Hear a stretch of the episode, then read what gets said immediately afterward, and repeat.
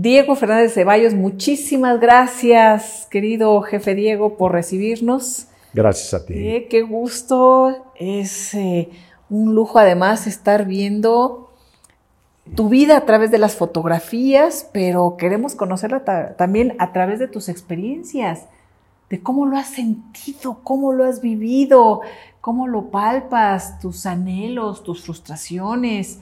Pero para empezar, pues tu nombre mismo, a ver, platícanos eh, de, dónde, de dónde viene el jefe Diego. Mira, primero te diré que a los 80 años que tengo, no de vida, sino de haber vivido, que no es lo mismo, solo me puedo mirar como cualquier ser humano. Un instante en el universo. Un instante irrepetible. Pero al fin y al cabo, toda la vida de los seres humanos son instantes irrepetibles. Se va rápido, ¿no, Diego? Muy rápido. Se va rápido, es... Y al final seremos ahí, polvo de estrellas. Dicen por ahí. Pero bueno, 80 años y estás muy contento, ¿te veo bien? Muy agradecido con Dios, sí. con mi familia, con la vida, muy echado para adelante como debe de ser, porque hay que ir siempre tratando de ser un mejor ser humano y para lograrlo se necesita pensar en ser útil a los demás. Para mí, la felicidad no está en lo que yo logro para mí, mm. sino en lo que logro para otros. Y eso no es solo una frase, eso cualquiera lo puede experimentar.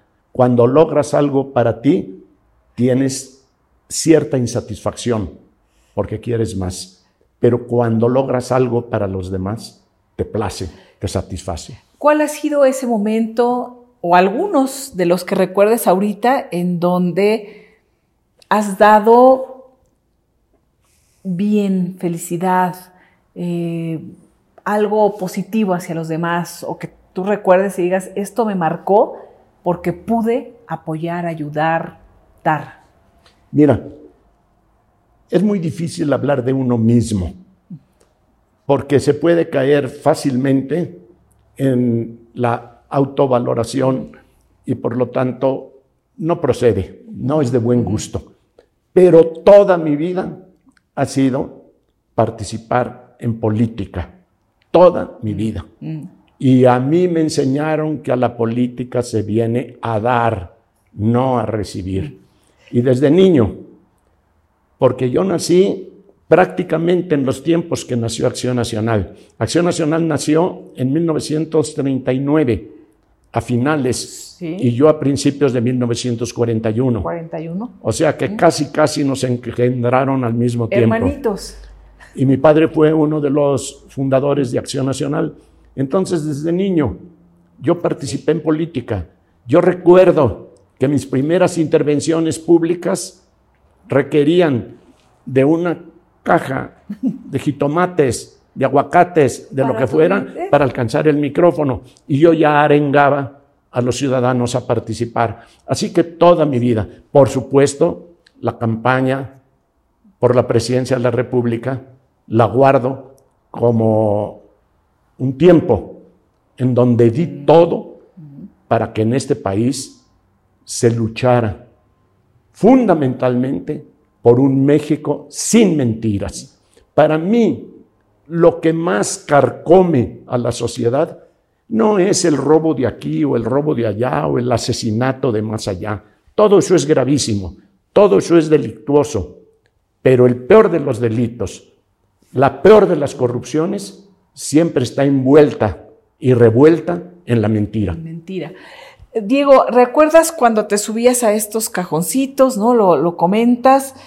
Eh, ¿Qué edad tenías? Cuando, o sea, eh, tú ya desde chiquitito decías, yo quiero dedicarme a esto. No había llegado a los 10 años. De veras. Y, me encantaba. Me gustaba mucho acompañar a mi padre en sus campañas en Querétaro, porque yo nací en Coyoacán. Sí. Me llevaron de muy chiquillo, tres años tal vez, a San Juan del Río a una hacienda que tenía mi padre.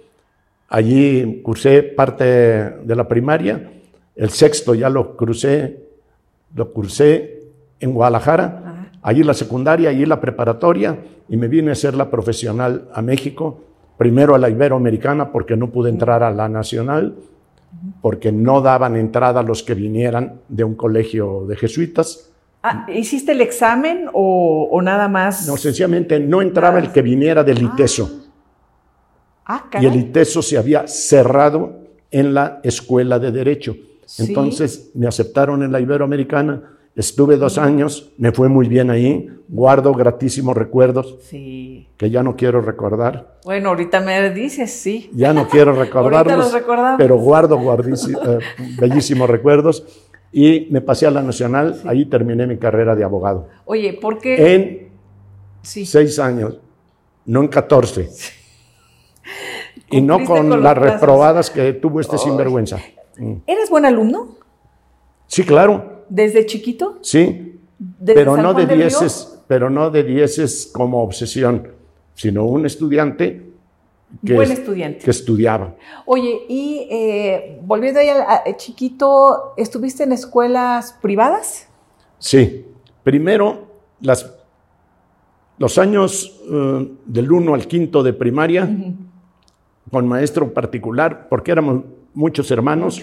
Yo soy uno de 15 y además había primos que también iban a la hacienda, entonces un maestro particular ya con nos eso dio, se armaba el, ya teníamos escuela, pero ya sexto de primaria entré con los jesuitas en Guadalajara, ah. allí seguí, la secundaria y la preparatoria, entré al ITESO, pero en aquel tiempo la Secretaría de Educación no aceptó la escuela de Derecho del ITESO. Mm.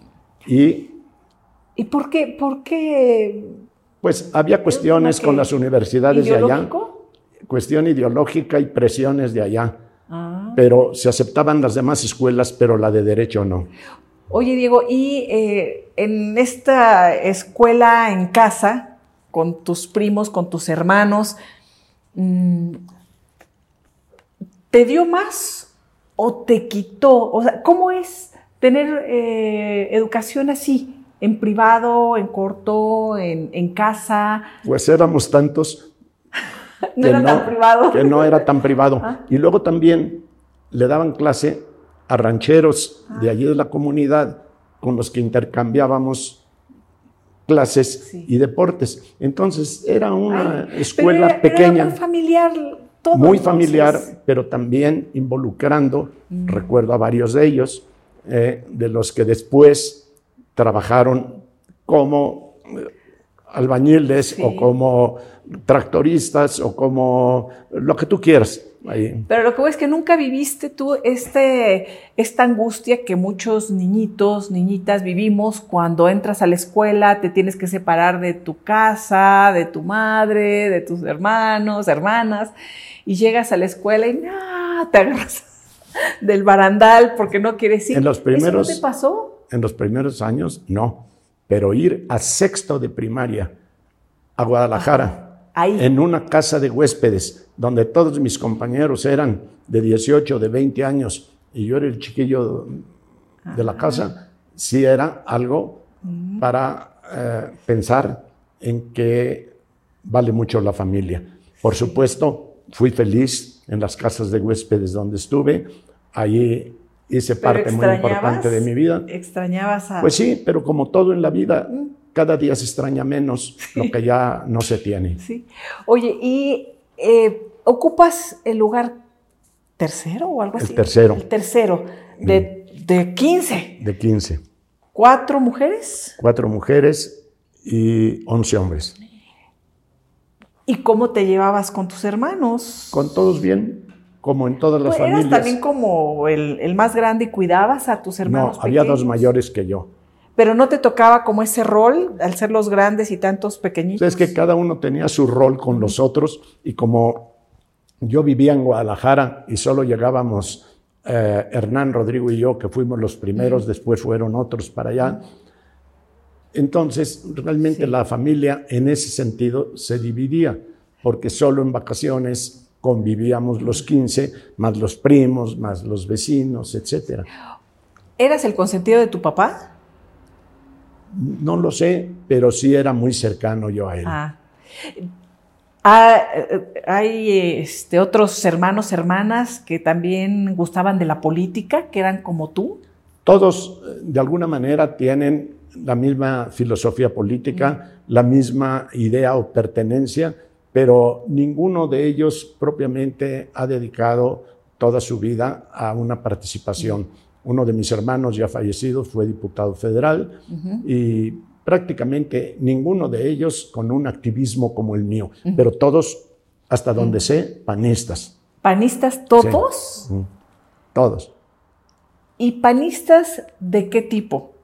Pues de convicción. Después PAN, porque después el PAN también pues fue como tomando ciertos matices. Pues yo supongo que como mis hermanos y yo somos de antes, pues también somos panistas de antes. De antes, de los, de, de los fundadores. A ver, tu papá fue fundador del PAN. Em, ¿Cómo era? ¿Era un hombre estricto? ¿Era un hombre... o era más bien... Este... Tenía varias cualidades. Mm. La primera, el ser muy derecho y ser muy culto. Él vivía para la lectura y vivía su mundo intelectual, de tal manera que aunque fue hombre de campo, prácticamente no destacó eh, en su tiempo el negocio del campo, sino la lectura. ¿Él eh, estudió también una carrera o era autodidacta? No, era autodidacta, pero con cuatro idiomas y con una cultura muy amplia, porque él quiso ser diplomático, pero ah. sus ideas políticas naturalmente no le dieron espacio. No, no, no lo aceptaban en los gobiernos como... Y estudió varios idiomas en donde... Eh, pues él los estudió primero porque estudió aquí en el Instituto Francés ah, y ah. aquí estudió inglés y francés, etcétera. Pero fue una vida de mucho estudio, de mucha disciplina y lo que más le agradezco a mi padre y a mi madre en su manera, de que siempre nos educaron bajo un claro entendido de que lo que más vale en la vida es el honor, no la honra. Porque la honra es de quien te la da. Si alguien habla bien de ti, pues te está honrando. Y si alguien habla mal de ti, te está deshonrando. Lo importante no es ser honrado, por los demás, sino ser honesto. Y para ello se necesita tener conciencia de la propia dignidad. Eso te lo dieron, eh, bueno, mencionas tu padre y dices, y a su manera mi madre. ¿Por qué hiciste eso de a su manera? Porque mi madre era la que educaba de otra forma. Era a base de eh, modos mucho más suaves que los del padre. Ah, El padre era muy exigente, muy enérgico, muy duro y desde luego muy humano. ¿Y tu madre? Muy dulce, muy dulce. Yo le decía a mi madre que ella era la ociosidad. ¿Por qué? Porque era la madre de todos los vicios. Entonces, imagínate el enojo de mi madre, el reclamo que me hacía, pero muy cariñosa siempre.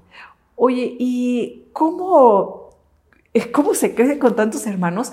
Y em, una madre cariñosa, una madre que seguramente, y un padre, por supuesto, pues se preocupa por sus hijos.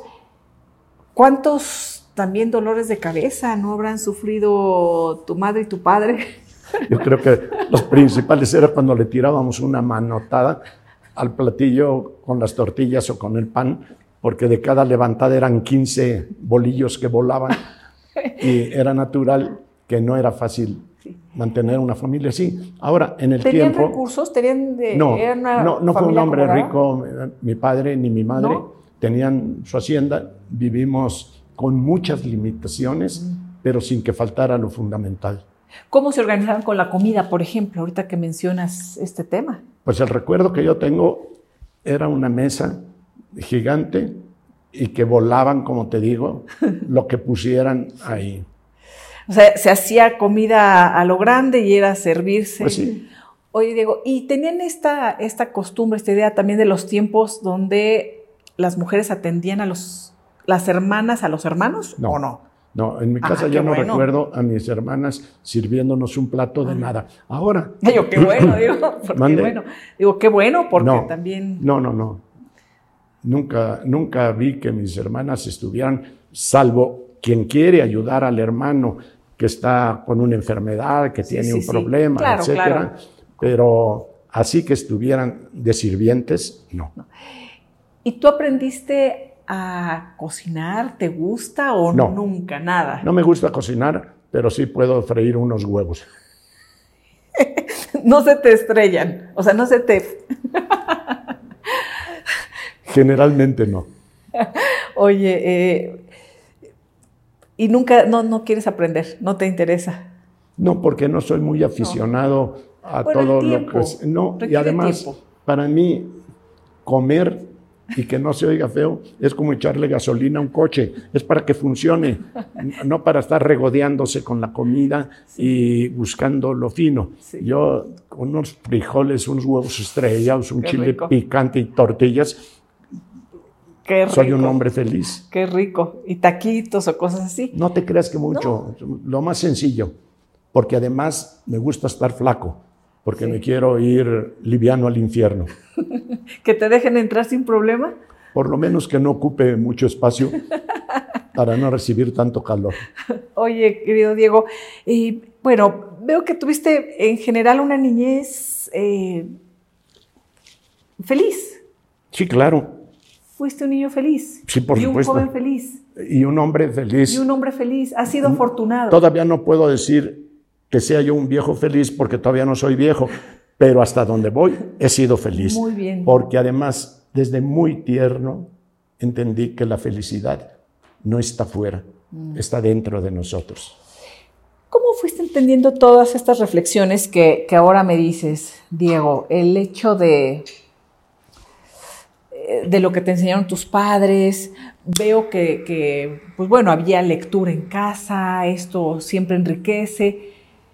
Pero tú fuiste particularmente estudioso, lector, eh, filósofo. ¿Tuvieron estudiar filosofía? Sí, por supuesto, los jesuitas enseñan filosofía. Sí. Déjame decirte, yo tuve la suerte de tener primero los padres que tuve, después los maestros que tuve, que los jesuitas son Uf. parte fundamental en mi vida. Sí. Y también muchos de la política, como el fundador de Acción Nacional, Manuel Gómez Morín, nuestro director en Guadalajara, nuestro asesor, quien nos cuidaba, era González Luna, Efraín. Sí. Yo trabajé 10 años en el despacho de Gómez Morín y conocí y traté a Chrisliffe, pero tuve otra ventaja. También conocí y traté a los más encumbrados del poder político de aquellos tiempos, desde los más antiguos que yo recuerde. ¿Cómo quién? Ah, ah, A ver, mucho antes de, dime de presidentes, el primero que llegué a tratar después, a Díaz Ordaz, no porque hablé muy fuerte contra él en la Ah, universidad, ¿quién otro ah, siguió? ah. De todos ellos, mira, desde un viejo legendario como Gutiérrez ¿Echeverría? Barrios, a Echeverría lo traté y lo he tratado ya de viejo. Ah, sí, lo, Sí. ¿lo has visto? Sí, al profesor Jan González, a cantidad de esos políticos que eran Sí. los Antones y los más eh, renombrados, y también se aprende mucho de ellos. Mm. No necesariamente tienes que ser como ellos, ni seguir sus pasos, pero de que eran personas con inteligencia, Mm. con experiencia, con habilidad, es indiscutible. Entonces Don yo Fernando Gutiérrez Barrios Era un hombre muy, muy amable, además, ¿no? En el trato en sus modos, en sus modos, en sus modos era muy amable. En lo demás no digo porque era mi amigo, ok. Sí, pero era durísimo, Duro. pero siempre muy amable, muy cortés, muy caballeroso, que es otra forma de hacer política. No era el salvaje, el primitivo, el rufiancito, el pendenciero que tanto padecemos. Oye, Diego, y en estas, en estas formas, hay un momento en el que el PAN y el PRI pues caminan, bueno, y, en general los partidos políticos eh, con cierta eh, sentido social iban muy, muy de la mano. Por ahí me platicaba en alguna ocasión don Luis H. Álvarez del momento en el que están en huelga y en huelga de hambre y tiene una charla ahí muy, muy importante con Eberto Castillo había, había ahí una, unión interesante entre los partidos de oposición también. Mencionaste ahorita algunos de los puristas, pero también de oposición, con este sentido de decir, vamos a caminar. Eh, claro. juntos, ¿no? Se, llegaban a tocar en algún momento, ¿no? Este, pues, así, Eberto Castillo, Don Luis Álvarez, estas figuras que coincidieron Señeras, en ese momento. Déjame decirte, a estas alturas de mi vida, si me dijeras cómo calificar a un político, ¿cómo? En su capacidad de diálogo y de lograr consensos. Porque para la bravata, para el insulto, para la descalificación, no resulta fácil. Y a veces es necesaria la mentada de madre, a veces es necesaria.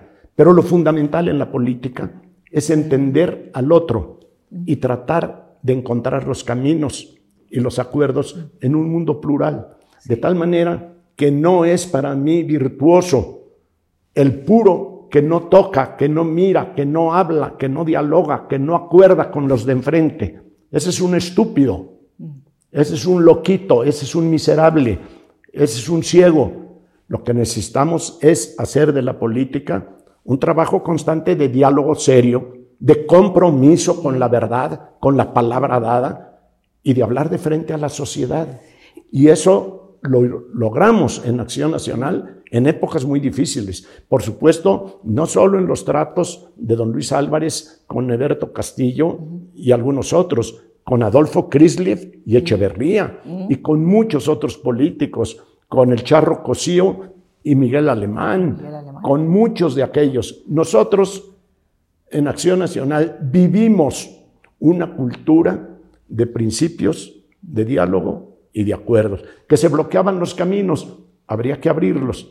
A veces con huelgas de hambre, a veces con mentadas de madre, pero siempre dándole espacio a la razón, al entendimiento, a que hasta un reloj parado tiene la razón dos veces al día. De tal manera que solo el idiota, el demente, el enfermito, es puro frente a todo lo demás que es malvado. ¿Quién ha sido el mejor presidente, a tu parecer? ¿De cuáles? En México. ¿Quién ha sido el mejor presidente? No es fácil decir que sea mejor, porque todos han tenido aciertos y errores. ¿Quién te, con esta definición de político que, nos... En su conjunto. En su conjunto, ¿quién te parece que fue un buen presidente? De los últimos dos mil años, ninguno. De los últimos, no. Porque todos tienen luces y también sombras muy intensas. Porque también cometieron grandes errores. Sí.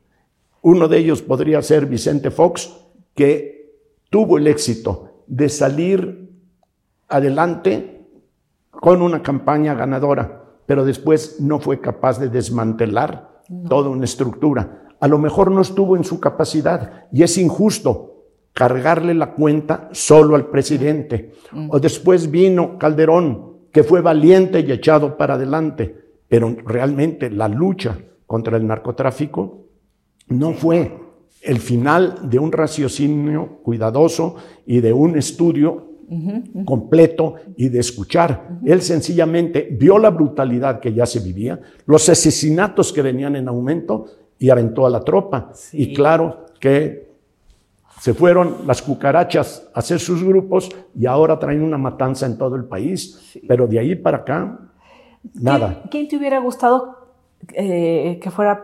¿quién, no llegó? Mira. ¿Quién no llegó que te hubiera gustado? Nunca pienso en el hubiera, porque esto es especular. Lo que sí te digo es que la gran desgracia de México, y que va inclusive en tu pregunta, es que siempre estamos esperando de alguien que nos salve. ¿Quién será el que me quiera a mí? ¿Quién, será? De tal manera ¿quién será el que me venga a salvar? Y yo quiero que sea fulano o quiero que sea sutano. No, es que estamos perdidos todavía en el caudillismo. Pero en un sistema presidencialista como el mexicano también, que eh, es terrible, porque dices, pues sí, ¿quién será? Porque tiene un poder. De acuerdo. Cuasi absoluto. Pero creo que ya es tiempo que las mujeres y los jóvenes principalmente entiendan que ningún hombre, ninguna mujer, de ningún partido político, de ninguna creencia religiosa, conservadores o liberales, buenos o malos, demócratas o autócratas, nadie va a sacar a este país adelante porque además México hoy es ingobernable, punto. Es ingobernable. ¿Por qué? Porque faltan dos cosas. ¿Cuáles? Ciudadanos e instituciones. Mm. Si no tenemos en la cultura popular no la democracia de ir a votar y de inscribirte, que eso es muy secundario. No, en la cultura popular no está el respeto a la ley. Y todos la violamos con olímpica alegría. Entonces, un país donde tiene que haber policías y leyes rigurosas y sanciones y cárceles para que tú y yo y el que esté enfrente cumpla con la ley, ese país no se gobierna. Si además de esto no tenemos instituciones y solo en materia de asesinatos el noventa y tantos por ciento quedan impunes. Dime, ¿para qué estar pensando en Chana o en Juana o en fulanito de tal? No está ahí el camino. Hay que entenderlo claro y pronto. Necesitamos primero formar ciudadanos. Claro, se tienen que hacer muchas cosas a la vez pero primero, formar ciudadanos. Y segundo, fortalecer a nuestras instituciones. Ve los atracos que tiene hoy el INE. No. es eh, cuestión de criticar solamente a este gobierno, porque este gobierno no ha inventado ninguna nueva perversidad. no. ha inventado ninguna perversidad. se van Sencillamente las ha multiplicado, pero son las mismas de siempre. Y si tú analizas la vida de México, ese ha sido el problema. No tenemos una cultura de la legalidad, de la solidaridad, del respeto a los demás y en todo caso, el peor de los agravios que nos ha cometido en el orden gubernamental en este país los distintos grupos que han estado en el poder es que no solamente han sido con muchas salvedades, con muchas excepciones. Mucha gente en la política, en la administración pública ha sido honesta. Tú has mencionado a don Luis, has mencionado a Eberto Castillo. Ahí tenemos ahora un hombre como Cuauhtémoc Cárdenas. Hay muchos, muchos en la política que han sido honestos, muchas mujeres de gran valor. Pero el mayor agravio que se le ha cometido a este pueblo en este orden de ideas es que el gobierno de cada momento no solo ha sido corrupto, sino corruptor de la sociedad. Si solamente tuviéramos un equipo de gobierno corrupto, pues la sociedad podría limpiar rápidamente a su gobierno, pero los gobernantes llegan de la sociedad. Y pasando a otro tema que para mí es importante, para mí el peor agravio que se le puede cometer al pueblo azteca, del que ahora tanto se menciona, es decir, que 500 españoles los derrotaron. No es posible que docenas de miles de guerreros valientes cayeron derrotados por 500 ambiciosos que vinieron de la madre patria. Por supuesto que no. Entonces, si somos un país que se nos ha dado como cultura el que somos víctimas el que fuimos conquistados por extranjeros, en que nos han humillado durante la colonia todo mundo y el que somos pisoteados por naturaleza. La pues, revictimización a todo lo que da. Víctimas. Entonces, un gobiernos corruptos y corruptores, una historia falsificada, donde se ha dividido a la sociedad entre pobres y ricos, buenos y malos. Dime tú, ¿a quién le vamos a encargar que nos salve. No, yo creo que el mejor presidente, hombre o mujer que pueda tener México, es el que menos se vea, pero que más se sienta. Eso. El que menos se vea. el que no esté como perico borracho diciendo estupidez todos los días. El que, esté trabajando, el que esté trabajando, porque si no... Pero sobre todo, el que haga que su equipo trabaje y que se rodee de los mejores, no de los aduladores. Diego, ahorita que mencionas lo de, lo de España, a ti te han caracterizado como español. Digo, en, las parodias, ¿no? Eh, he visto siempre hasta así como Diego saseando, saseando y la no sé qué. Eh, eh, ¿De dónde vienes o qué? Sí. ¿De dónde? pues mira, curiosamente, yo también tengo un abuelo español y otros que venían de España, otros abuelos y bisabuelos. Pero yo no soy un malparido que lo niegue. Yo lo reconozco. Yo no soy alguien que niegue esa sangre. Tu abuelo era español nació en Santander. Ajá. ¿Y tu padre? Nació en San Juan del Río. Ya mexicano. Ya mexicano. Y del lado de mi madre, venían de, del puerto de Santa María, de la parte sur de España. Y de una palabra o de la otra, estoy con sangre de allá. Ajá. Pero también de todo mundo. ¿Por qué? Porque los mismos españoles tuvieron la conquista de 700, 800, 900 años mm, conquistados y no están llorando hoy por la conquista ni andan pidiendo perdón porque no son estúpidos. Y ahora sabemos que tú y yo y todos tenemos sangre de todo el mundo, de tal manera que el que presuma de sangre azteca está diciendo una estupidez, el que presuma de sangre española, pues está diciendo otra estupidez. Todo el mundo de nuestro tiempo tiene sangre que viene de todas partes. Y si tantito le buscamos, empezando por los changos. Oye, pero además, ¿quisiste estudiar fuera del país? ¿Estudiaste fuera? ¿Hablas otros idiomas? No, déjame decirte, no, por supuesto, ni he estudiado fuera, ni hablo otros idiomas. Con trabajos hablo el español. Pero déjame también comentarte que he tenido la suerte, la fortuna, que no es mérito mío, de estar alegre, feliz y realizado en todos los lugares donde yo me he encontrado, incluyendo siete meses y diez días en mi secuestro. ¿Siete meses y diez? Pensé que eran siete meses y siete días. No, siete, meses, y diez, días. Pero déjame decirte, si quieres hablamos de eso con toda confianza, por, supuesto. Pero lo importante es lo que hace un rato comentábamos. Mm. La alegría está dentro de ti. No la busques afuera, porque te estás equivocando. Y si en un lugar de tortura, de abandono, con todas las atrocidades que vive un secuestrado, encuentra motivos y razones para ser alegre, ya la hizo. Podrán tener secuestrado su cuerpo, pero no su alma, no su espíritu.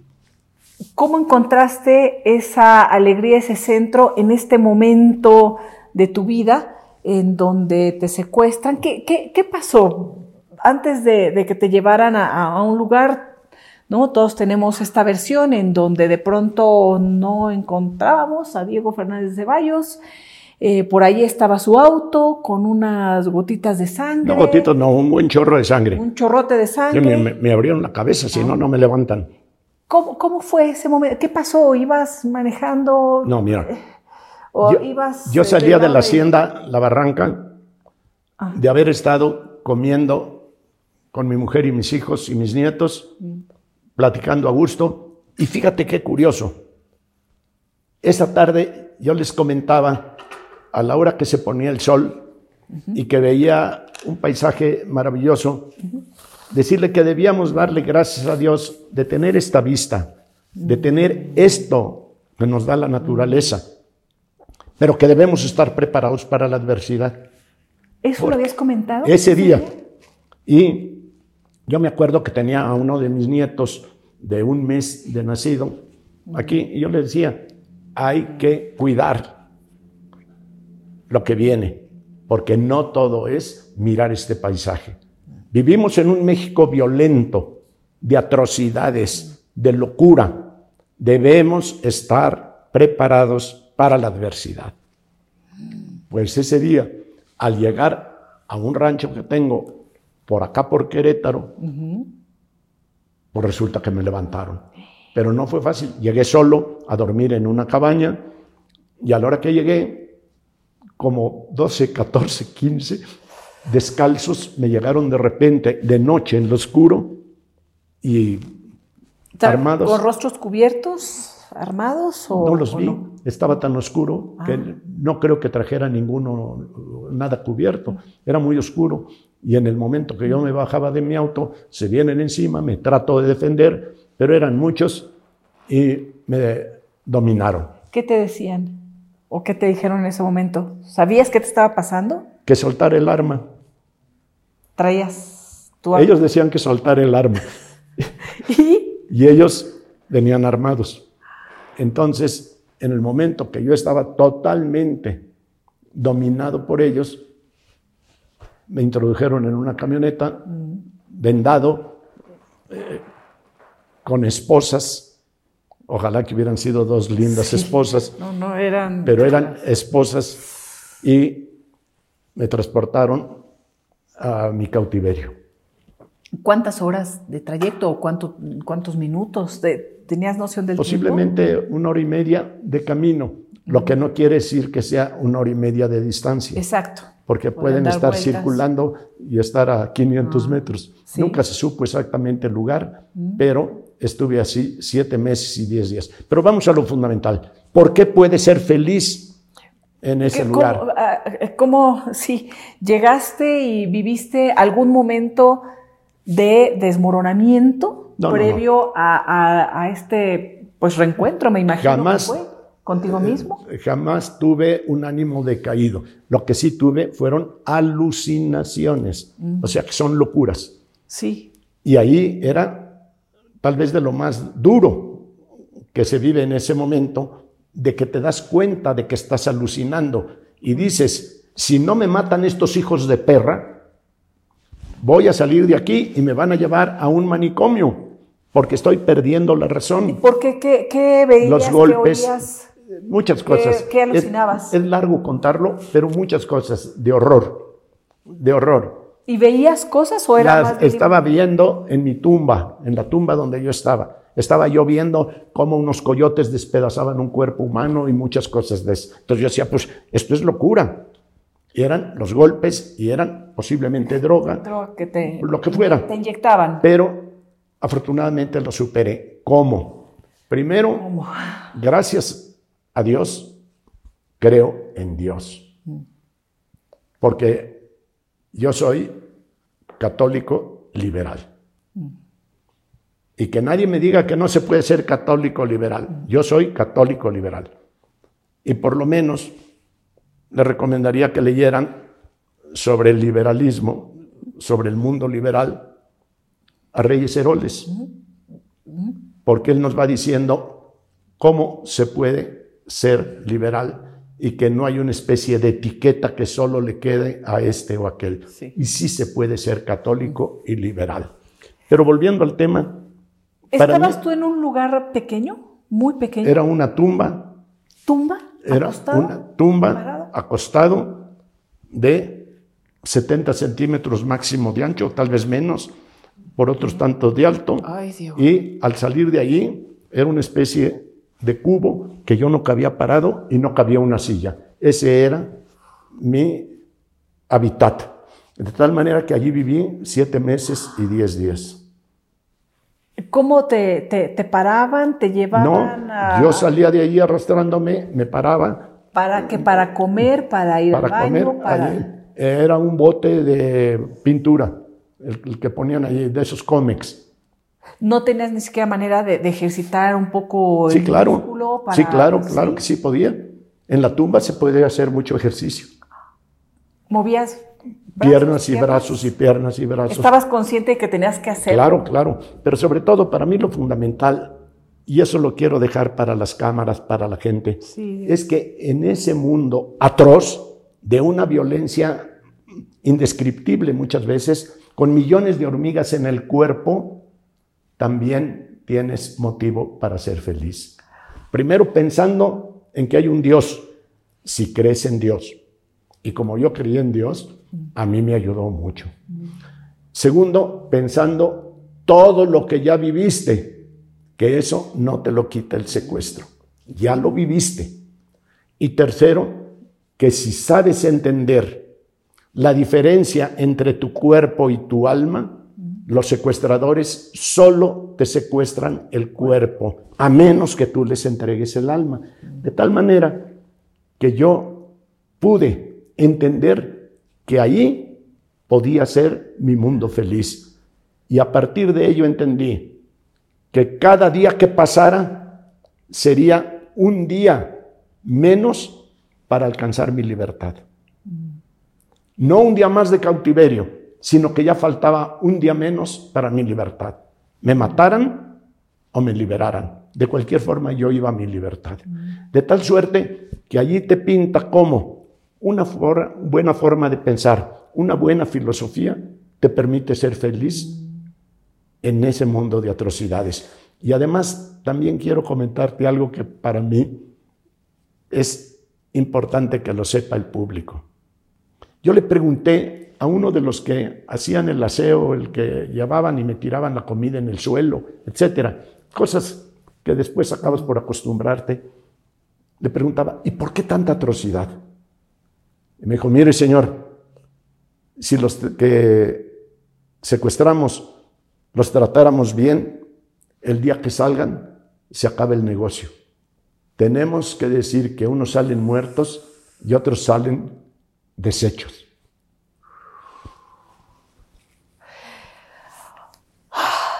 Diego, tú no saliste ni muerto ni deshecho. por lo que ¿Rezabas? ¿Meditabas? O sea, ¿en qué momento, digo, más allá de, esta separación que hacías, cómo lo ibas logrando emocionalmente? porque allí tienes tiempo para pensar, para meditar, para entender tu vida, tu pasado, para entender tu presente, para imaginar tu futuro. Porque allí es un lugar que también es maravilloso. Nadie te está molestando que sí, que hay millones de hormiguitas de esas chicas, pues se están comiendo tu, piel, sí, no, pues se comen tu piel, pero tú te las comes a ellas en los alimentos, porque se llegan a los alimentos y allí tú comes hormigas y las hormigas te comen a ti, están a mano. allí sí hay democracia. Pero fíjate tú que inclusive lo muy interesante de ese mundo del secuestro es que puedes en un momento dado involucrarte en tus ideas religiosas. Sí. Y en otro, en gozar despreciando a tus captores. Me voy a permitir. ¿Lo despreciabas? Perdón, sí, dime, dime. Sí, despreciaba yo el atropello. pero, ¿cómo, era el trato con ellos? Sin que se me olvide lo que te voy a contar, porque para mí es importante. Lo primero que yo hice en el momento del secuestro fue perdonar a mis secuestradores. En el momento, herido, golpeado, sangrando, dije, los tengo que perdonar estos hijos de perra, porque a lo mejor después no hay tiempo. Y dice mi religión que hay que perdonar. Entonces yo por lo pronto los perdono. Y segundo, me dolía la Liliana, mi mujer. Entonces era para mí perdonar a los que me estaban atacando, pero pensar también en mi mujer, más que en mis hijos y en mis nietos y en todo eso. Pero bueno, a lo que voy es a esto. En un secuestro como el que yo viví, es importante que te da tiempo para pensar en cuestiones religiosas, en cuestiones trascendentes y también en divertirte un poco. Allí nació, por ejemplo, una oración que no la encuentras en ningún libro, que dice, en esta prisión atroz, con la muerte agazapada, si están la Virgen y Dios con el amor de ellos dos, a mí no me falta nada. Ahí tienes la idea de un hombre que no está secuestrado en su totalidad. Nada más está un cuerpo detenido. Pero también puse mi epitafio. ¿Qué decía? En la pared lo escribí porque yo creo que ningún preso es realmente un buen preso si no pinta la pared. ¿Y con qué lo pintaste? Con, es que me daban eh, libretas para que yo escribiera lo que quisiera, que luego se llevaban. Yo mandé como 40 cartas y me dijeron que 39 eh, las habían guardado por estrategia y que no las habían dado a la familia. Pero en fin, esos son detalles. Ah. Pero, no tienes nada de lo que escribiste ahí. No, pues como lo no voy hay a nada. No. Se lo, ni, Se lo ni- ni lo enviaron. A, escribiste a tus No, ellos creo que manda, publicaron una carta o dos, no sé. Sí, sí. Pero Ok. puse también mi epitafio. Y con letra grande para que se viera en esa pequeña pared. ¿Y qué decía? Epitafio. Aquí yace aquel barbón con diamantes y billetes.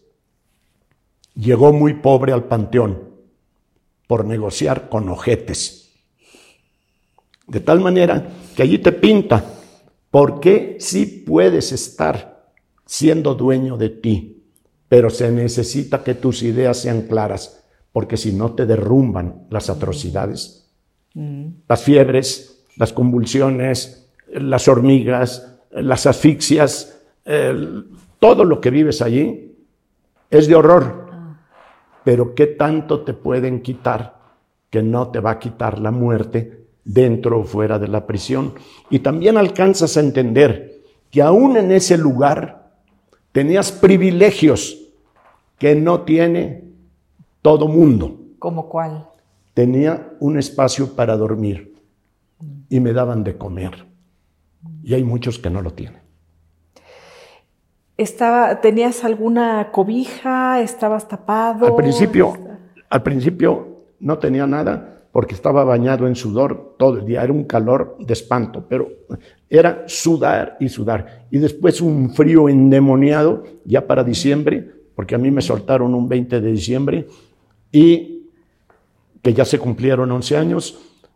Y entonces un frío endemoniado. Y lo único que tenía yo era una camiseta de manga corta que me la tenía que poner hecha bola en el cuello por un dolor, porque yo he padecido de la columna, traigo aquí un fierro con ocho tornillos, entonces era un dolor de infierno el que traía yo allí, entonces eso me servía de almohada, pero a temblar. ¿Y cómo te quitabas el frío? Haciendo ejercicio, despertando cada 20 minutos, cada 30, cada hora, a la hora que fuera, te empezaba a despertar el frío, a hacer ejercicio, a ¿Movías manos, piernas? todo. Y salías del cuarto y hacías sentadillas cuidando de no pegarme en la cabeza. Ah.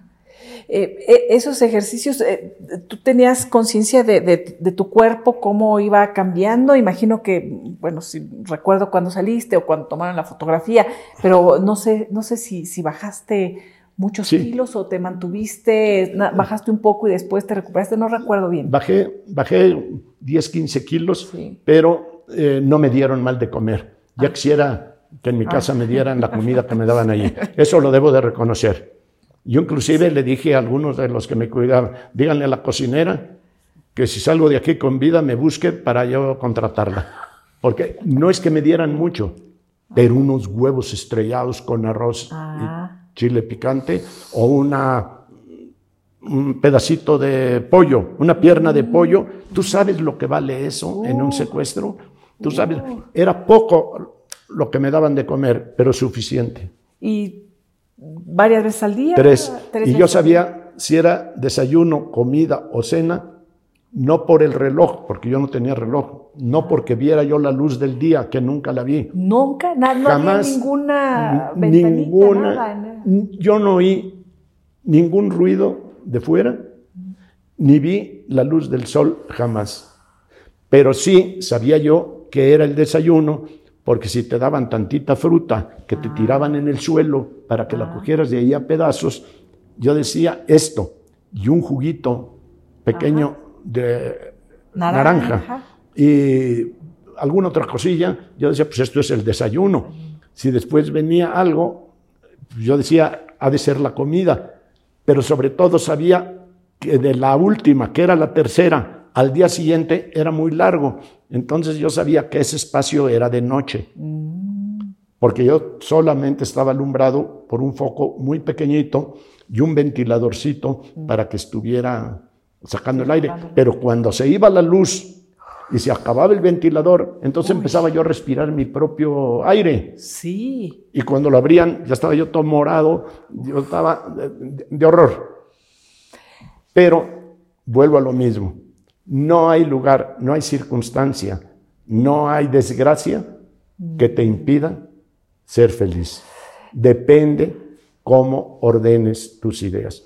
Claro que si muere o está grave un familiar, si ves a una mujer ultrajada, si ves a un niño con cáncer y sin medicinas, si ves que, claro que te duele el alma, pero algo tienen que encontrar tu vida para decir, vale la pena vivir mi vida. ¿Cómo? Ayudando, sirviendo, haciendo lo que se pueda. Yo recuerdo que en una ocasión vi la celda de Nelson Mandela y... Yo la quisiera, la de Nelson Mandela. Yo la sí, quisiera. Era ahí en, Robin Island, ¿no? Y, claro, ni comparación con lo que me estás describiendo. Pero él fueron 20 años. 28 años. sí, bueno, lo, trasladaron en algún momento de un lugar a otro, pero ahí en Robin Island estuvo 20 años más. Eh, y muy impresionante porque justo me preguntaba cómo es posible, con admiración, que un hombre, estando casi tres décadas en este espacio no se pierda a sí mismo. Claro. Esa era una de las cosas que a mí, e, eso fue lo primero que, me llegó. ¿Por qué no salió? ¿Por qué no salió loco? ¿Por qué no salió envenenado? ¿Por qué no salió con resentimientos? Porque tuvo una buena filosofía de vida. Siguió siendo él. Él, porque no te cambian, te fortalecen, no te aniquilan, te hacen más vigoroso porque te ponen a prueba. A ver, en el éxito todo mundo es grande. En la cumbre todos vemos de arriba hacia abajo. Pero en la desgracia, allí no. 20 de diciembre. 11 años. Hace 11 años. ¿Qué pasó? ¿Cómo sales? ¿Qué piensas al momento de tu libertad? Pues mira, libertad física, ahora que lo mencionas. Déjenme decirles, yo le hago la broma a la Liliana, que quiero con toda mi alma. Y le digo, mira mujer, cuando a mí me secuestraron, lo primero que yo hice, como te comenté hace un momento, fue perdonar a mis secuestradores. Y lo segundo, sufrir por ti, no por mí. Tómalo en cuenta. Y a la hora que salgo de mi secuestro, el mundo entero vio cómo yo llego contigo con un ramo de rosas rojas. Por eso tú estás obligada frente al mundo y frente a Dios a perdonarme todo mi pasado, todo mi presente y todo mi futuro. Y no quiere la señora. Dice que el pasado como quiera, el presente sujeto a confesión y el futuro no. Me ibas a preguntar algo, me dijiste que me ibas a preguntar. Bueno, ahorita me quedé con, el tema de, Liliana también, Diego, porque eh, es una persona muy importante en tu vida. Sí, por supuesto.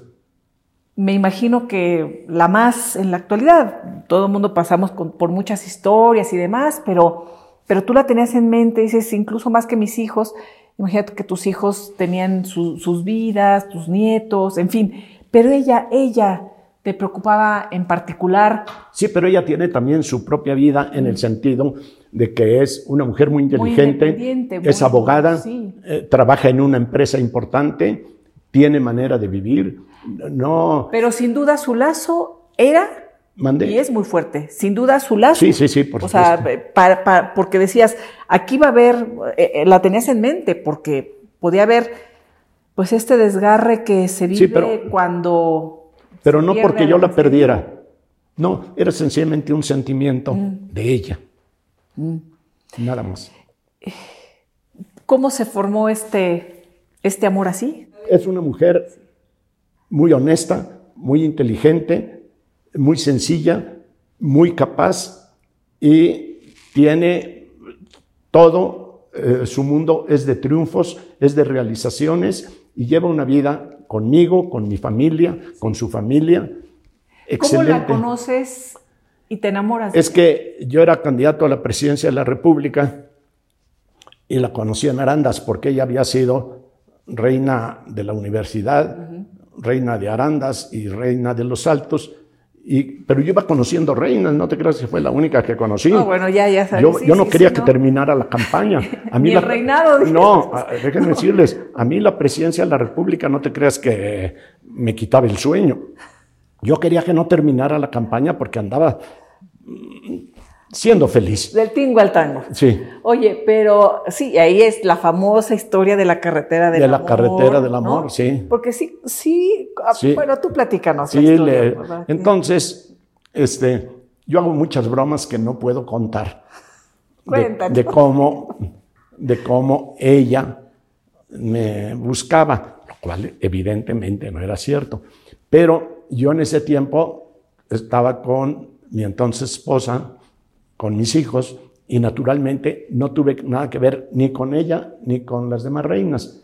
Pero diez años después, o cinco, siete, diez años después, nos encontramos aquí para algunas cuestiones también de política y allí fue donde yo caí. ¿Tuviste comunicación con ella durante tu secuestro o con nadie? Con nadie.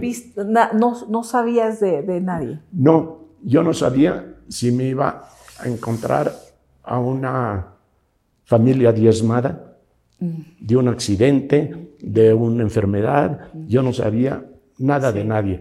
Y lo que es más, eh, uno de los momentos más difíciles de mi secuestro fue cuando el que se presentaba como jefe de la banda, no sé si lo sería o no, eso sí, todos camuflajeados y yo vendado, me dijo que esa noche iban a a prescindir de mí, porque su mujer ya lo abandonó sus hijos ya lo abandonaron.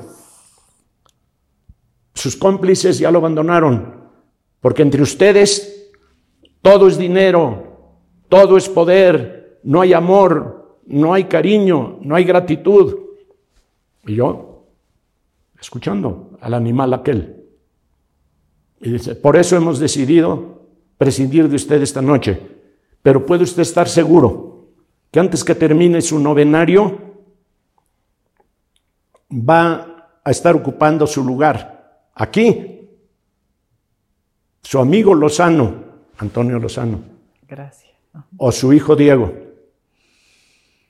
Y ahora tengo tres hijos más para lo que hagan falta.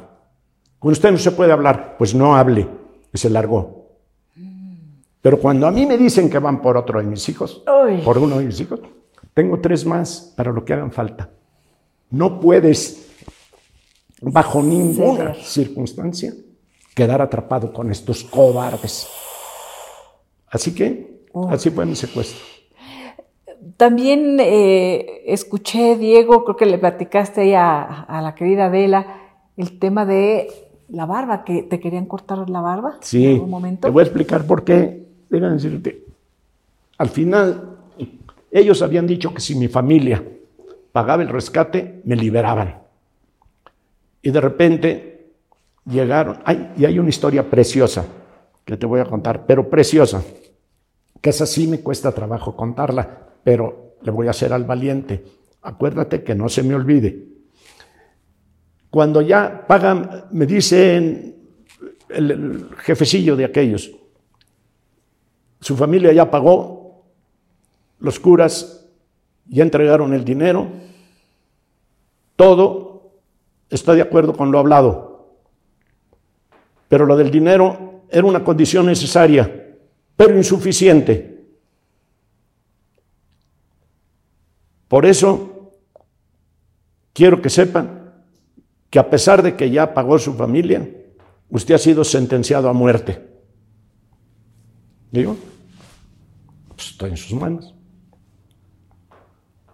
Y dice, y vengo para preguntarle si va usted a apelar o no.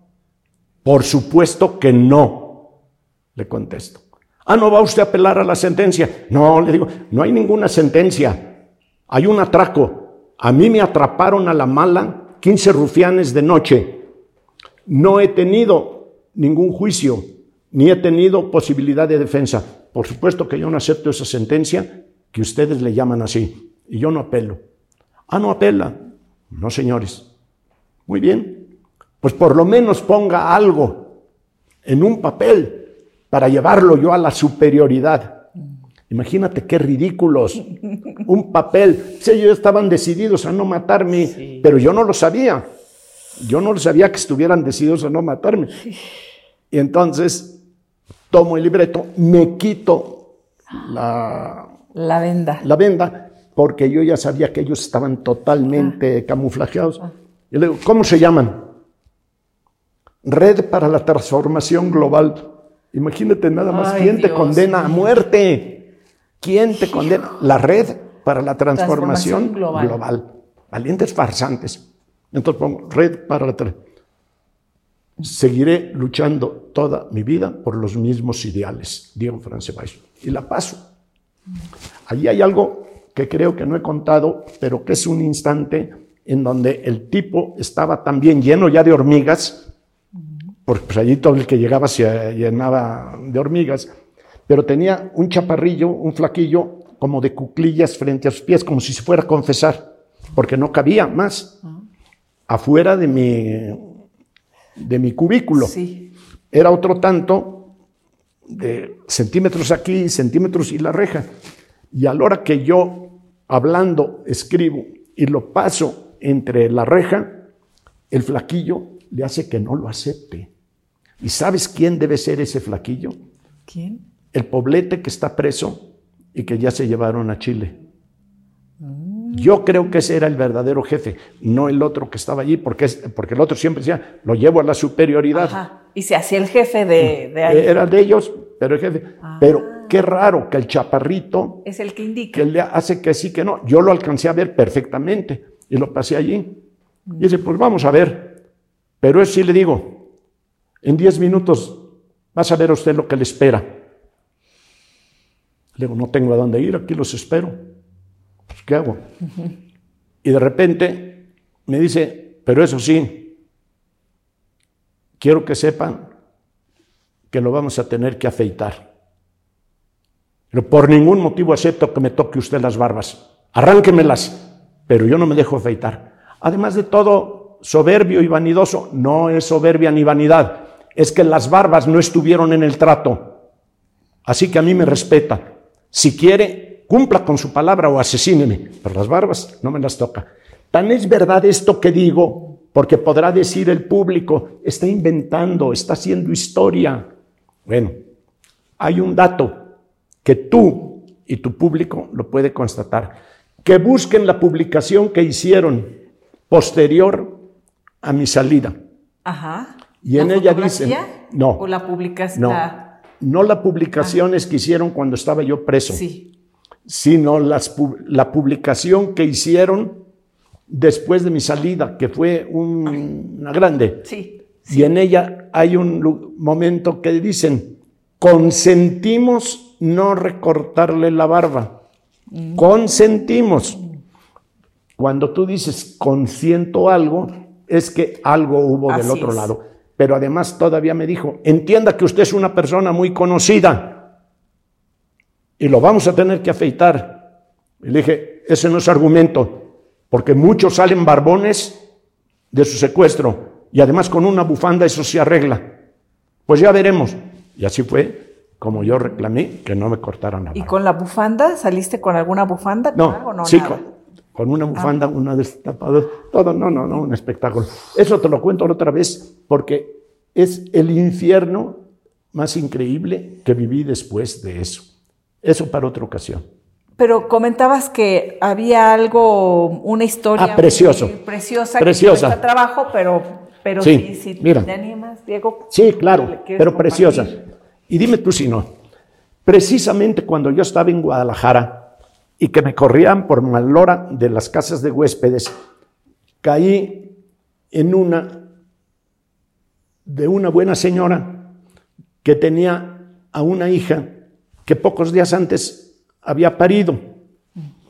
Entonces, un día llegó al mes de nacido a su criatura a la casa de huéspedes y nos mostró su criaturita la fue pasando de cada uno de los mozalbetes que estábamos allí. Y todos, ay, pues que qué lindo, qué lindo, qué lindo. Y yo no vi nada lindo al muchachito. Entonces, lo único que se me ocurrió decirle a la madre, oye Guadalupe, qué calientito está el niño, sabiendo que cuando no quieres decir que está bonito, pues, ¿para está qué? calientito. Sí. Y yo le dije, Guadalupe, oye, qué calientito está el niño, pero sí me acuerdo que le puse una cruz en la frente y lo besé. Ya, se lo entregué al muchachito. Jamás lo volví a ver. Jamás. Pues ese 60, años, que 50, 60 años después, no sé cuántos, vino aquí a recoger el dinero para entregarlo a los secuestradores. Ese jovencito, es, bueno, ese- Esa criatura. el, al que le has puesto cruz, beso, y él le entregó tu rescate. Mira, es... ¿Cómo se, se- se llama? Sí. ¿Cómo se llama? Es- hablé con él ahora con motivo de los 11 años. Le dicen el patacho, es el padre Morfín, que fue, ¿cómo le llaman al superior de los jesuitas? Provincial de los jesuitas. Qué lindo, Diego. Sí, no, qué historia. Increíble. Qué linda historia. Pero además con otra, que me dijeron los secuestradores que cuando ya había pagado la familia vieron a varias organ- organizaciones y que ninguna de las organizaciones quiso ir por mí, que si se trataba de mí, no. Que si la Fray Bartolomé de las Casas, que si las del Padre Pro, que si otra, no, nosotros, si es de Dios, Francia, Valle, no vamos. Eso a mí me lo dijeron aquellos, pueden mentir, pero cuando llegaron con el jefe de los jesuitas, él dijo, yo sí voy. Y vino por el dinero aquí y se fue con tres o cuatro curas a hacer un recorrido de 11, 12 horas hasta las sierras de Veracruz, donde finalmente entregaron a unos con metralleta el dinero. Pero es una historia preciosa. Qué historia, qué historia. Por eso, como podremos aceptar, cuando se habla de sacerdotes, se habla de lo peor que hay en el mundo y de lo mejor que hay en el mundo. Como la vida misma, como la humanidad. Como así Diego, somos todos. Qué bonita historia esto, No, es lo del cura. Híjole, al chiquitín al que le diste la cruz. Sí me impresiona. Mucho, mucho.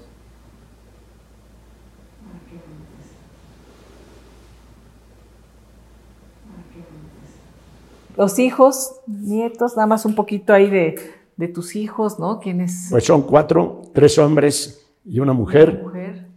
Y he cumplido el sueño que creo que debemos tener todos los padres, ver que los hijos te superen.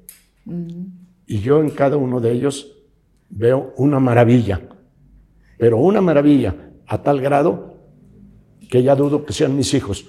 Y ando buscando al Sancho para agradecerles, porque hay que ser agradecidos, ¿no? No Sí. puedes nada más decir, este es mi hijo. Oye, ¿por qué tanta belleza? Entonces, Sí, sí. este, los quiero Padre.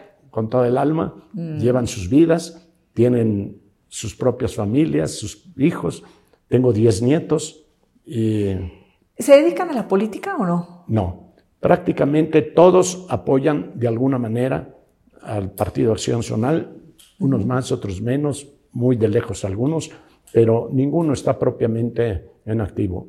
Y Sí. no porque no crean en los principios de Acción Nacional, sino porque tampoco están muy de acuerdo con los comportamientos de Acción Nacional. Es que también requieren ahí un Sí, reorientada, ¿no, Diego? Se Una necesitan. reorientada. necesitan más que una reorientada. Sí, ¿verdad? Porque mira, el problema en esa materia, te lo digo en pocas palabras, mientras el poder estaba concentrado, estaba concentrada la corrupción. Cuando se democratiza el poder, se democratiza la corrupción. Esto hay que decirlo, aunque nos duela el alma. Los que nacimos en Acción Nacional y hemos dado lo que hemos podido en Acción Nacional, nos duele de manera especial, pero no podemos negar que la condición humana siempre ha sido la misma, pero cuando no tienes el poder, generalmente te ganan los ideales, el afán de cambio, de lucha, de mejora, pero cuando ya estás en el poder, las mieles del poder acobardan y corrompen a muchos, los desvían. Y por eso yo creo que, como decíamos en un principio, estructurar a seres humanos, a hombres y mujeres que tengan realmente una columna vertebral para que no vayan blandeados, para que no se entreguen porque sí a lo cómodo, a lo fácil, a lo supuestamente ganador, sino que se entienda que la vida es enfrentar la adversidad y que el bien debe buscarse por el bien mismo, no en función de la moda, no en función de las circunstancias, y que en la política el que no viene solo a dar es corrupto. Sí. ¿Tú lograste sortear bien el tema del poder? Sí, claro. O sea, ¿en algún momento te sentiste así medio... ¿Mareado? ¿Estaba mareando ahí el tema? No. No. Te voy a dar un dato. Tal vez un momento cumbre en mi vida política era cuando era yo candidato a la presidencia. Sí. Y que te voy a dar fotografías por ahí, con docenas y docenas de miles en un mitin de la Universidad Nacional, como en muchos lugares tuve mitines muy grandes. Y sin embargo, en aquel tiempo se respetaban los derechos humanos y permitían a uno fumar en público. Y en una ocasión, en Guanajuato, en la Universidad de Guanajuato, estaba yo dando una plática a los muchachos y uno de ellos me preguntó, oiga, candidato, ¿usted sabe que fumar hace daño? Sí, claro, y es un vicio que no he superado. ¿Cuál es la otra pregunta? Y si usted, para llegar a la presidencia, tuviera que dejar de fumar, ¿dejaría el puro? Por supuesto que no. Prefiero este puro que la presidencia de la República. Y le voy a decir por qué. Porque si hoy lo dejo para simular, después voy a ser un embustero. Prefiero llegar con el puro en la mano o no llegar. Pero el puro no lo cambio por la presidencia de México. Es una forma de ver la vida. Sí, sí. Ahí sí, lo decías sin, sin mentir, sin, eh, sin ser embustero, sin, es que perderse. Porque ¿cómo enloquece el poder? Por supuesto. El poder político, el poder económico, y pues es un mundo en el que tú has estado. ¿A cuántos has visto enloquecer? Pero, empezando por mí, a todos. Pero déjame decirte, es que volvemos a un tema que para mí es fundamental. Todo depende de tu educación, de tu formación, de tus valores. Y por eso es explicable que a las primeras de cuenta nadie le puede decir Will a la Matildona, porque todos son iguales. O sea, es igual uno que el otro y que el otro. Y de repente dicen que un diputado asaltó a una mujer en tal parte y preguntas de qué partido porque ya no sabes de cuál fue, y al otro que mató a su suplente, o el suplente mató al propietario, de qué partido, y a la hora que ves que hay moches o que hay esto, de qué partido, y ves a unos agarrando dinero en efectivo de un bando y ves a los del otro, pero estos son buenos porque están a mi favor y los otros son corruptos porque son reaccionarios. Entonces, yo siento que un problema fundamental, no solo de la política, sino de la vida, es precisamente tu formación, tu educación, tu cultura y tus valores. Yo, al final de mi vida, sigo insistiendo que debemos luchar en México por un México sin mentiras. No digo que no vaya a verlas, pero hay que luchar en contra de la mentira. Porque no hay delito, no hay crimen, no hay atraco, no hay abuso de poder, no hay infamia que no esté hecha o cubierta por la mentira. Eh, ha, sido, ha sido muy linda, Diego, y sé que hay muchísimos temas que podemos abarcar. Yo creo que ojalá podamos seguir platicando en muchas ocasiones. Eh, eh, de temas coyunturales. temas coyunturales y de cosas, muchas cosas que, te han pasado en la vida, pues has estado en la política y no solamente has sido observador, sino forjador del México en el que estamos y de, de los ideales que te envuelven, pero dentro de estos mitos, nada más rápidamente, por ejemplo, el que tú te aliaste con Salinas de Gortari, ¿mito o realidad? No me alié con Salinas de Gortari.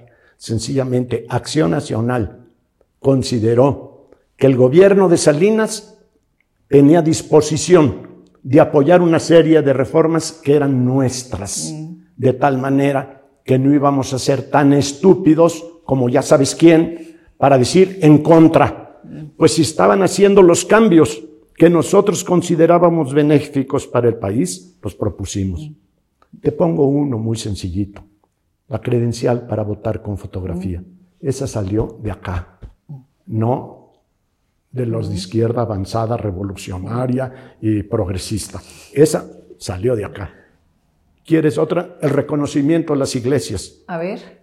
Esa salió de Acción Nacional pero no de la iglesia católica como querían algunos curas católicos, no, de todas las iglesias. Esa era una lucha que nosotros teníamos. Como por ejemplo, acabar con una serie de disposiciones en materia agraria que eran infames para el campesino. Yo me acuerdo haberle dicho al entonces presidente Salinas, a ver presidente, dígame, ¿por qué yo puedo tener hasta 100 hectáreas de riego en este país y un ejidatario solo puede tener ocho. Bueno, tiene usted razón. Y cambiaron. ¿Por qué yo puedo heredar a un hijo recién nacido y un ejidatario no puede heredar al que no haya tenido mayor edad? O sea, muchos cambios que se hicieron, pero no fue un contubernio, no fue. Es más, lo de las tales concertaciones, inventaron la palabrita los priistas, los priistas resentidos porque sabían que Acción Nacional estaba ganando mucha cosecha en aquel momento que las circunstancias lo permitieron. Y en lo que Salinas y nosotros acordábamos, se cumplía. Había palabra. Y esto es lo fundamental en la vida y en la política de manera especial, que haya palabra. Que si tú me dices no, es no. Y si yo te digo sí, es sí, o viceversa. Pero no que anduvieran entre azul y buenas noches. Yo me acuerdo que al ingeniero Cárdenas, que tanto quiero ahora y admiro, a pesar de que tuvimos un pleito muy fuerte como candidatos, acuérdate del debate. Sí, me acuerdo. Pero ahora que me dicen, ¿y ahora cómo pueden ser amigos? Y yo digo por dos razones. Una, porque Cárdenas ya no es el mismo de antes. Y la otra, porque yo tampoco. ¿Tampoco? Los dos hemos cambiado. Sí. Y yo lo admiro mucho. Pero fíjate una diferencia por estilos. Yo llegaba y entraba a los pinos como Juan por su casa, porque iba lo mío y no lo negaba. Y porque cuando don Luis Álvarez me dijo, oye, ¿por qué no vas con algunos? Porque yo necesito chaperones. Si no me tienen confianza, ponga otro. Pero si yo soy un sinvergüenza, pues voy con chaperones y negocio por, por detrás. no, señor. Yo siempre sostuve que entraba y salía a los pinos. Y el ingeniero Cárdenas tardó años en reconocer que él también iba. Son dos formas de entenderla. Yo no he podido esconderme nunca en la política. Todo ha sido de frente. En mi vida profesional, te lo digo, no pido que hablen de mí mis clientes, los miles que he tenido, para que digan si he sido un abogado honesto o ladrón. A mis contrarios, a ver quién se queja de una sentencia que le haya ganado Diego Fernández Ceballos, que lo haya perjudicado por trampas, por comprar jueces, por armar expedientes deshonestos. Uno que lo diga. Claro, me pueden criticar de lo que quieran. Y tú me tenías una pregunta adicional que hacer. Pero de Leguleyo no. sí, te, pueden criticar de lo que sea, pero sobre esto de, la, de las leyes, eh, mito o realidad que se hizo esta, eh, esta que se propusieron estas reformas en el Senado, eh, la llamada ley antidiego, para que no se legislara en contra del Estado siendo senador cuando tenías despacho. ¿Mito o realidad? No, claro que era una realidad. Claro que era una realidad que quisieron hacer la ley, no que yo traficara con influencias. O sea, para decirlo con toda claridad, pero déjenme decirles. Ahí Cocoa estaba impulsando, ¿no? La hermana de, Bueno, no es hermana. Eh, déjenme eh, decirles con ternura para los que estaban en mi contra. A ver. A todos ellos yo les llevé asuntos siendo senador de la República. Por favor. Pero además, lo volvería yo a hacer, porque no tiene nada que ver el que haya sido un senador el que a ti te defendiera, por ejemplo, Cocoa, de que le estaban robando su casa. Pues sencillamente intervine, se resolvió el asunto. A los mismos que yo defendí judicialmente como abogado, son los que querían hacer la ley antiriego. Y entonces mi respuesta era muy sencilla. Están locos. Si quieren hacer esa ley, denme la oportunidad y yo se las arreglo un poco, porque son muy burros, son muy ignorantes y tan andaban mal que todavía no hay ninguna ley antiriego. Pero no fue mito, fue realidad que quisieron hacer la ley, pero que trafiqué con influencias. Es falso hablando de campesinos, eh, los terrenos en Acapulco, que hubo ahí un tema en donde expropiaron para que se quedaran estos terrenos gente muy pudiente, como dicen ahí Diego Fernández Ceballos, como el ex procurador Lozano Gracia. ¿Mito o realidad? No, Lozano Gracia no tiene nada, absolutamente nada. Mm. Pero yo estoy ahí con mi socio García López antes de la expropiación. Ah. Digo, pero además es una historia preciosa porque me han acusado de cuánta estupidez se les ha ocurrido. Nunca ha llegado un caso a los tribunales. No se han atrevido a presentarlos ante un tribunal. Podrán decir, porque es muy hábil, porque es muy ingenioso. Y antes podían decir, porque lo protege el poder. A ver, a ver, a ver. Ya no está el PRI de Salinas, ya no está el PAN de Fox y de Calderón. Hoy están estos rufianes. Ahorita me pueden invadir ahí o allá o más allá. ¿Por qué no me arman un juicio por esos robos de propiedades y por esos abusos de poder? Porque no hay nada de eso, hombre. Porque no es cierto. Pero te falta otra pregunta que tú me dijiste que me ibas a hacer. Bueno, hay otra, otra más que quiero saber de mito realidad. Que a los 80 años montas a caballo. Sí, claro. Sí, claro. ¿Mito o realidad? Pues mira, ya para como monto, más parece mito, pero todavía no monto tan feo como López Obrador. Ahí están las fotografías de dos en un caballo y hay diferencias. ¿No la conoces? Te la doy para que la pongas. Y te voy a dar otras de a caballo y una de ellas a pelo a los 80 años montando a caballo. He sido hombre de a caballo. ¿Qué, qué, qué, es, qué es, para ti eh, el montar a caballo? ¿Qué representa? Pues mira, como desde niño me enseñó mi padre a ser de a caballo, te voy a dar también, para que la publiques, una fotografía de niño acompañando a mi padre, él en una potranca y yo en un caballito que andaba amansando, de niño. Y después en la carretera del amor, y ahora ya de viejo, galopando en el cerro a caballo, a pelo, es la libertad.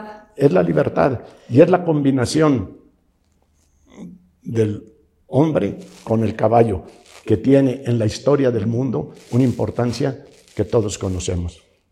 Diego, para terminar, una última reflexión en relación, me quedé con esta idea de, de tu cuerpo y tu espíritu. Ahora que tu cuerpo está en libertad, montas a caballo, que tu mente está en libertad, que tu espíritu está en libertad y que dices, te transformó también este momento que te agradezco que hayas compartido como un testimonio de vida, ¿no? Para tantas y tantas personas que, que te escuchan y que muchas veces eres así muy fuerte y muy bravucón, ¿no? Y de pronto, pues hay una parte ahí de mucha reflexión y de mucha alegría. Es que algo tengo de humano sigue siendo humano? Esa es la última pregunta que, te quiero hacer. No, faltaba una que ya se te está olvidando. Es que, es que eh, estábamos hablando fuera del aire de nuestras familias, ¿no? Eh, Bueno, tú estuviste rodeado de muchos hombres, volviendo nada más al inicio y así cerramos. Muchos hermanos, menos hermanas, eh, muchos hijos, menos hijas, bueno, una hija, pero más hijos. O sea, tu mundo ha sido un mundo muy de hombres. ¿No te han faltado mujeres en tu vida, Diego? ¿Qué pregunta? A ver. bueno, ya son dos. Déjame decirte. Y me acordé pues, de aquella frase del viejerío que dijiste. A, ver, que me hayan faltado, faltado, faltado, así como para morirme de hambre, no. Ok. De que siempre uno quiere tener más no, en, pero, en lo espiritual. Sí. Sí. Pero déjame decirte, he sido un hombre muy feliz también en esa materia. He sido muy amiguero, muy noviero, pero no hay nadie que pueda decir que le lastimé, que, lo que la agredí, que la burlé. Al revés, todos mis amores han sido limpios. Porque además yo creo que el amor que se muere se entierra. Y el amor que se va se olvida. Pero nunca en agravio, nunca en injuria, nunca en violencia. Por el contrario. Y también en esa materia creo que es cierto que siempre se me ha tratado de presentar como un macho medieval. ¿Eres macho? Por supuesto, soy macho, porque soy. Eh, hay hembras y machos también. Pero, pero macho de misógino. No, de ninguna manera. Y voy más a esto.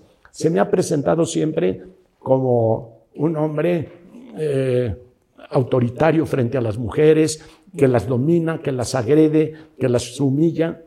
Eso es parte de una literatura perversa, inventada por donde sea. Y parte de ello viene de una expresión, por ejemplo, cuando yo dije en campaña que apostaba mi triunfo al viejerío y a la muchachada. Y se armó. se armó. El, PRI la armó, el PRI armó. El macho medieval, el que le dice a las mujeres. De manera despectiva. Despectiva. Cuando yo estaba diciendo, apuesto al viejerío y a la muchachada mi campaña, es porque estoy en busca de ellas, no porque la estoy defendiendo. Pero además, esa palabrita, esa palabrita, yo la encontré en un suplemento del periódico La Jornada. O sea que si la jornada pone el viejerío, que salía cada fin de semana, de tal manera que si la jornada pone el viejerío, es progre. Y si lo digo yo, soy un macho medieval. Valiente imbéciles. Primero no saben hablar, no saben lo que quiere decir, no saben que no es ofensa. Diego, ¿siempre has sido tan seguro como te vemos y te hemos escuchado siempre? Pues nunca me he visto cuarteado. Siempre he ido para adelante. Desde niño, desde niño. No he tenido dos caras para vivir y precisamente si algo creo que es tragedia en México es la cobardía. Eso es lo que nos destruye en todos los órdenes. El siempre buscar la sombrita, lo fácil, lo, no tocar al poderoso, no tocar al fuerte. Oye, un momento, lo importante en esta vida es que nadie pise a otro, pero tampoco que nos dejemos pisar. Imagino que no temes a la muerte. Por supuesto que no, por una razón muy sencilla. Decía Séneca que cuando la muerte es, nosotros ya no somos. ¿Y a la eternidad? Pues ojalá exista. Querido Diego, muchas gracias. Qué linda. Yo podría quedarme aquí eternamente platicando contigo. Lamentablemente te creo. Pero... Te creo. Pero yo feliz de estar contigo y como verás, no tengo escondrijos y voy para lo que me queda siempre de frente. Gracias, querido Diego. Gracias a ti, de corazón. Gracias.